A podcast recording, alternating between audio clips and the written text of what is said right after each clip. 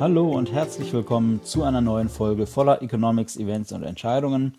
Herzlich willkommen zu einer neuen Folge unseres Podcasts Carstens Corner.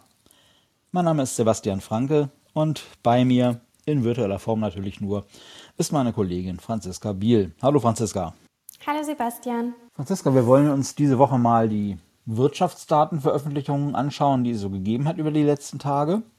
Und ähm, weil die alle zumindest die prominenteren Veröffentlichungen alle eine Gemeinsamkeit haben, dass es dann nämlich um mehr oder weniger Stimmungsindikatoren geht oder um Indikatoren, die per Umfrage erhoben werden, äh, wollen wir uns anschließend auch nochmal dieses Themenfeld dieser umfragebasierten Indikatoren generell anschauen. Aber jetzt starten wir doch erstmal mit den Daten, die wir haben diese Woche. Was ist denn da so das Prominenteste, was rausgekommen ist über die letzten Tage? Es ist ganz schwierig, sich zu entscheiden, tatsächlich, was das Prominenteste ist. Ähm, wie du schon gesagt hast, es ging um Stimmung eigentlich. Die komplette Woche ging es um Stimmung. Ähm, fangen wir vielleicht einfach mal mit den Stimmungsindikatoren für die, fürs Geschäft an, also für die Unternehmen und da dann vielleicht einfach mal mit unserem deutschen Frühindikator, dem IFO-Index. Ähm, der hat uns angezeigt, dass sich die Stimmung wirklich weiterhin deutlich verbessert hat. Ähm, der Geschäftsklimaindex, der ist im Juni auf 101,8 Punkte gestiegen, im Mai lag er bei 99,2. Ähm, und die Erwartungskomponente, also die, der Geschäftsklimaindex, der ergibt sich immer aus einer Erwartungskomponente und aus einer Einschätzung für die aktuelle Lage. Und diese Erwartungskomponente, die ist sogar auf den höchsten Wert seit Dezember 2010 gestiegen. Also das bedeutet, die nicht nur die aktuelle Lage wird gut eingeschätzt, sondern die Erwartung, das, was in den nächsten Monaten passiert, da ist man noch wesentlich positiver. Ähm, Im Detail kann man da aber auch sehen, ähm, dass es besonders im herstellenden Gewerbe ähm, die Materialknappheit, die es ja jetzt aktuell doch ein bisschen gibt, von Vorprodukten so ein bisschen Sorge bereitet. Also man ist auch im herstellenden Gewerbe noch positiv auf jeden Fall, aber ein bisschen pessimistischer tatsächlich eingestellt. Wenn man dann mal auf die andere Seite schaut, in den Dienstleistungssektor, ähm, da ist der Geschäftsklimaindex ganz, ganz besonders stark gestiegen, ähm, aber auch im Handel, was ja auch total Sinn ergibt, weil die Wirtschaft öffnet weiter, der Impfprozess läuft ganz stark an und vor allem weiter, nicht nur an. Ähm, die Fallzahlen sind jetzt niedrig. Ähm, dadurch hat die Wirtschaft natürlich ganz große Schritte machen können jetzt in den letzten Wochen oder im letzten Monat. Ähm, und dieser Optimismus, der scheint aktuell die Sorgen über etwaige Lieferkettenunterbrechungen tatsächlich völlig zu überwiegen. Ähm, also metaphorisch gesprochen gibt es für die Stimmungsindikatoren aktuell wirklich keine Grenzen. Für das Wirtschaftswachstum bedeutet das, es sieht wirklich gut aus aktuell. Ähm, es müssen dann halt natürlich noch die harten Daten zum Stimmungsbild passen. Aber wenn man da mal in die Vergangenheit guckt, dann war die Beziehung zwischen diesen Stimmungs- oder Frühindikatoren und dem, was dann tatsächlich an Wachstum erzielt wurde, ähm, doch sehr positiv. Ja, Franziska, du hast gesagt, 101,8 ist jetzt der Wert für Juni, 99,2 waren es im Mai. Meistens ist es ja so, dass wir, wenn wir diese Daten besprechen, vielleicht die Zahl kurz angeben und die dann einordnen. Also ist das eine gute, ist das eine schlechte Zahl? aber eigentlich über die Zahl selber gar nicht großartig sprechen.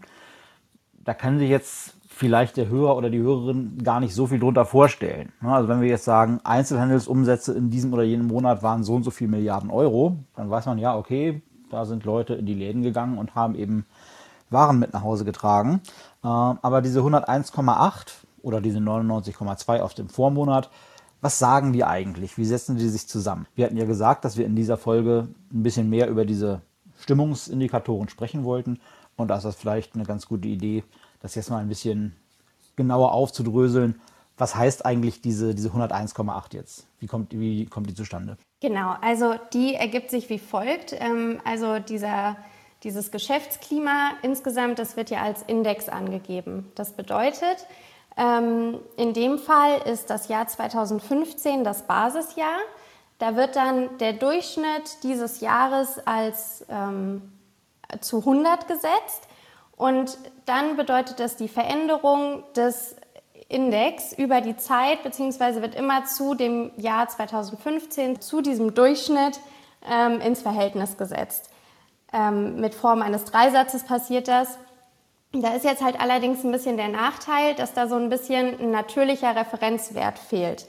Vor, bevor die, die Daten indexiert werden, kriegt man die als ähm, Saldo im Prinzip. Also da werden dann der, die Differenz zwischen positiven und negativen Antworten, also man kann zum Beispiel immer sagen, ähm, meines Erachtens hat sich das Klima verbessert oder es hat sich verschlechtert oder aber es ist völlig gleich geblieben die Antworten oder die Teilnehmer, die sagen, das Geschäftsklima ist gleich geblieben, das wird nicht, das wird nicht gezählt, es wird dann abgezogen, die negativen von den positiven Antworten. Und da kann man das dann schon ein bisschen schöner erkennen. Es ist allerdings schwierig zu sagen, wie genau die, ähm, die Einschätzung der Unternehmen im Einzelnen ausgesehen hat, weil angenommen, wir hätten jetzt einen Saldo von plus 10, dann ist es ja auch möglich, dass zum Beispiel 90 Prozent der befragten Unternehmen gesagt haben, es ist völlig gleich geblieben. Zehn haben gesagt, es hat sich verbessert und null waren negativ. Also das heißt, es gibt immer ganz verschiedene Möglichkeiten, wie sich diese Salden ergeben können. Ah ja, und um die Vergleichbarkeit dann über die Zeit, im Zeitverlauf besser darstellen zu können, äh, wird das dann eben auf äh, Bezugsjahr indiziert und dann sieht man halt, okay, Index Basisjahr ist 100 und äh, da liegen wir dann aktuell drüber und lagen jetzt im Mai mit den 99,2 noch leicht drunter. Genau. Ähm, und wenn man dann zum Beispiel noch zwischen einzelnen Sektoren vergleichen möchte, dann ist es tatsächlich einfacher, allerdings die Salden heranzuziehen, weil da kann man dann immer sehen, in dem Sektor ist es von null entweder so weit nach oben positiv verschieden oder eben negativ, dass man sagen kann, zwischen den Sektoren ist die Einschätzung so und so. Was gab es denn noch an Veröffentlichungen diese Woche? Wie gesagt, sind eigentlich keine harten Daten dabei, sondern weitere Stimmungsindikatoren, um die es jetzt geht. Was haben wir dann noch? Genau, da gab es dann noch ansonsten ähm, die Einkaufsmanager-Indizes. Die werden ja zum Beispiel nicht nur für Deutschland äh, veröffentlicht, sondern tatsächlich auch auf Eurozonenebene. Ähm, da sehen wir eigentlich genau das gleiche Bild, wie uns der IFO zeichnet. Also in Deutschland zeigt der Index an, dass der Dienstleistungssektor sich super positiv entwickelt hat, also die Stimmung im Dienstleistungssektor. Da ist nämlich der ähm, Index von 52,8 auf 58,1 gestiegen, der Gesamtindex auf 60,4 von 56,2. Im herstellenden Gewerbe gab es nicht so eine starke Verbesserung, also es war nur eine relativ kleine, aber der liegt aktuell auf 64,9, was ein sehr, sehr hohes Niveau ist. Denn dabei muss man bedenken, bei den Einkaufsmanager-Indizes, 50 ist der Schwellenwert und alles, was über 50 liegt, das impliziert sozusagen erwartetes Wirtschaftswachstum. Und da liegt dann doch die ähm, Einschätzung für das herstellende Gewerbe doch sehr weit drüber und ist ganz positiv, ähm, trotz diesen Lieferkettenschwierigkeiten, die es aktuell eben noch gibt. Ja, die würde man ja erwarten, dass die sich insbesondere bei den Einkaufsmanagern niederschlagen. Ähm, das heißt, wie kommt das dann zustande? Rufen die Wirtschaftsforschungsinstitute da dann tatsächlich bei den Leuten an und sagen, wie voll sind denn ihre Auftragsbücher ähm, oder wie viel Vorprodukte wollen sie jetzt diesen Monat erwerben? Oder füllen die einen Fragebogen aus? Genau, also es werden ähm, rund 400 Unternehmen pro Land befragt. Die sind vorher ausgesucht. Also es ist nicht, dass jedes Unternehmen, das jetzt Lust hat, sich daran zu beteiligen, ähm, auch mitmachen kann. Ähm, abgefragt werden, genau wie du gesagt hast, äh, Größen wie die Produktion ähm, im Monat, die Auftragseingänge, die Beschäftigung und auch die Preise. Das heißt, es sind Größen, die sind messbar und dann können die Unternehmen, die eben an dieser Umfrage teilnehmen, auch wirklich ganz klar sagen, was jetzt beispielsweise die Auftragseingänge angeht, hat sich die Lage im Vergleich zum Vormonat sehr, also verbessert oder eben verschlechtert. Genauso Beschäftigung, Preise, das ist alles messbar. Ah, also es ist keine in dem Sinne Stimmungsumfrage nach dem Motto, sagen Sie doch mal, was glauben Sie denn, äh, sind wir auf dem Weg nach oben oder auf dem Weg nach unten? Genau, also es ist tatsächlich ähm, ja, eher an an ähm, harten Fakten ausgerichtet und nicht so sehr auf, auf Meinungen, wobei ja auch beim IFO-Index die Größen, die abgefragt werden, beispielsweise, das ist dann ja auch messbar.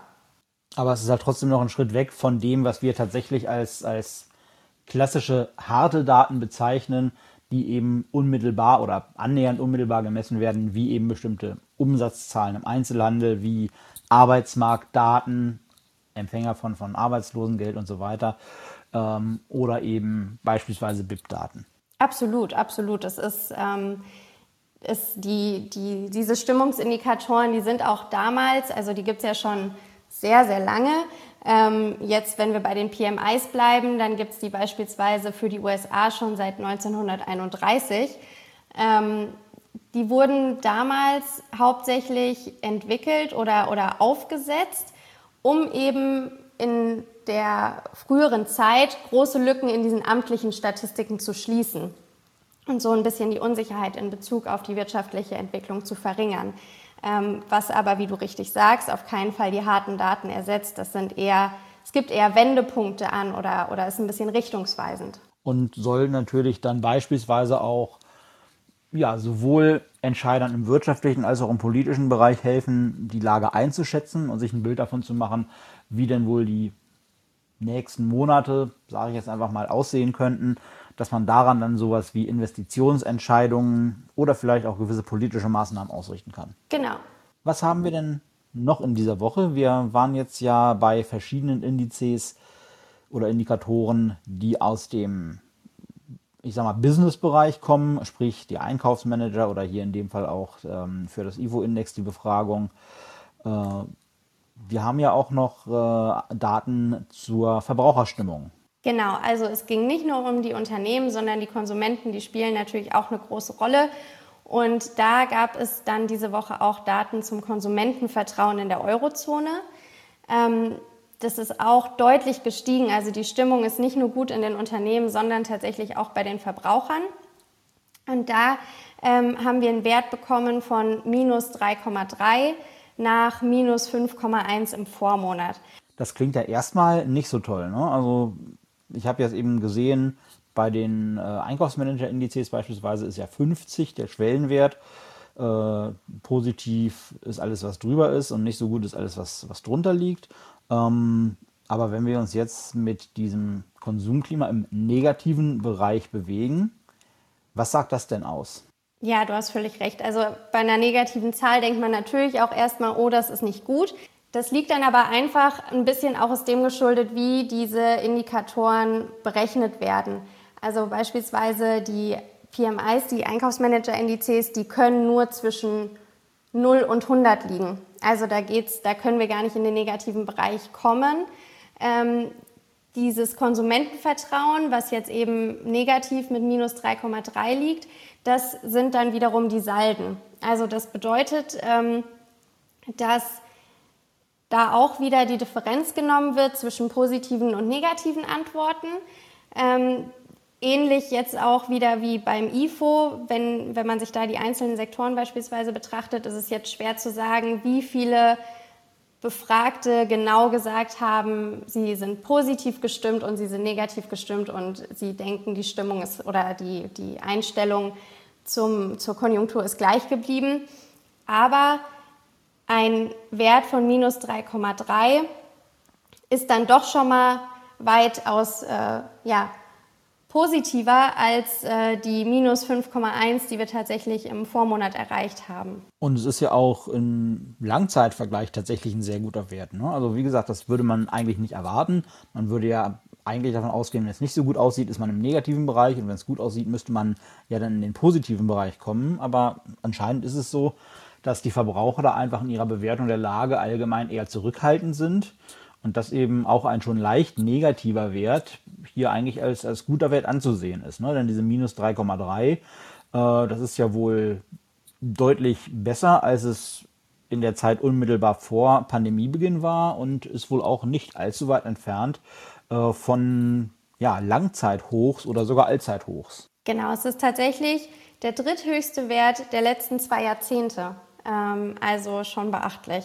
Also das signalisiert uns auf jeden Fall, ähm, dass der Konsum in den, in den nächsten Monaten oder in der nächsten Zeit anziehen sollte. Das war ja ein bisschen die Frage, ähm, wie zurückhaltend die Konsumenten sein werden. Jetzt nicht nur, wie du schon sagst, in der Beurteilung der Lage, sondern tatsächlich auch, wenn es darum geht, jetzt nach Öffnen der Wirtschaft oder während des Öffnens der Wirtschaft auch wieder Geld auszugeben. Und jetzt ist die Antwort auf diese Frage, scheinbar werden sie nicht zurückhaltend sein. Und das ist natürlich super. Ähm, das ist aber auch einfach darin begründet, es wurde ja wirklich super viel gespart in den letzten Monaten oder im letzten Jahr, muss man eigentlich sagen. Ähm, ob das nun aus Vorsicht gewesen ist oder weil es einfach weniger Möglichkeiten gegeben hat, um sein Geld auszugeben. Ähm, Vermutlich ein bisschen von beidem. Vermutlich beides, genau. Ähm, aber man muss halt auch dazu sagen, der Arbeitsmarkt, der ist relativ stabil durch die Krise gekommen, durch diese Kurzarbeitregelung. Ähm, dadurch sind eben auch die Einkommen stabil geblieben. Und das bedeutet, dieses ganze Bild von positiver Stimmung bei den Unternehmen, positive Stimmung bei den Verbrauchern, deutet wirklich darauf hin, dass wir in den nächsten Monaten, also jetzt im zweiten Quartal, im dritten Quartal dann so richtig, wirklich gute Wachstumsraten erzielen sollten. Ja, dann warten wir das doch mal ab. Wann können wir dazu mehr sagen? Ich glaube, das ist immer so ein runder Monat nach Quartalsende, dass es da die erste Schnellschätzung zum Bruttoinlandsprodukt gibt. Das heißt, das müsste dann Ende Juli, Anfang August sein. Genau, also jetzt das zweite Quartal endet ja am 30.06. und dann ist es immer der letzte Arbeitstag oder der letzte Tag des Monats ähm, darauf, an dem es dann eben die ersten Schnellschätzungen für das Wirtschaftswachstum dieses Quartals geben wird. Ja, wenn es dann soweit ist, dann wird es natürlich auch bei uns wieder um die harten Daten gehen, also in dem Fall dann um diese Schnellschätzung zum Bruttoinlandsprodukt. Ich bin mir ziemlich sicher, dass wir bis dahin auch andere Veröffentlichungen von harten Daten und möglicherweise auch weiteren Indikatoren wieder haben werden. Und die besprechen wir dann natürlich hier bei uns im Podcast auch wieder für Sie, liebe Hörerinnen und Hörer. Ein Indikator war jetzt diese Woche nicht dabei, aber es ist eigentlich auch einer der prominenteren umfragebasierten Indikatoren. Äh, das ist der ZEW Finanzmarkttest. An den denke ich da gerne, weil da ja auch Carsten, unser Chefvolkswirt, einer der Analysten ist, der da befragt wird und der dann seine Meinung abgibt. Wie setzt sich das denn zusammen? Was bekommen wir da denn für Werte normalerweise raus und äh, wie kommen die zustande? Ja, der ist insofern jetzt mal was anderes, sage ich mal, als die anderen ähm, Indikatoren, weil ähm, eben nicht, wie du es eigentlich eben schon gesagt hast, die Unternehmen befragt werden ähm, oder eben die Verbraucher, sondern tatsächlich rund 350 Analysten ähm, von denen 270 ähm, aus Banken kommen, 50 zum Beispiel noch aus Versicherungen und Kapitalgesellschaften ähm, und 30 aus großen Industrieunternehmen. Und diese 350 Analysten, die geben eben ihre Erwartungen hinsichtlich der Konjunktur, der Inflation, ähm, der Zinsen, sowohl der kurz- als auch der langfristigen, ähm, und der Aktienkurse und Wechselkurse wieder. Ähm, für sechs große Finanzmärkte, einmal für Deutschland, USA, Japan, UK ist dabei, Frankreich, Italien und seit 99 eben auch die Eurozone. Ähm, und zusätzlich geben sie noch ihre Einschätzung zur Ertragslage in deutschen, in 13 deutschen Branchen wieder, also zum Beispiel in der Industrie, ähm, im Handel, aber eben auch für Dienstleistungen. Und da erfolgt die Einschätzung wirklich rein qualitativ, also Beispielsweise kann man sagen, die Zinsen, die werden steigen oder die werden fallen oder da wird es gar keine Veränderung geben. So ist eben eine super schnelle Beantwortung möglich. Ähm, und deswegen ist das auch immer so der erste Frühindikator des Monats.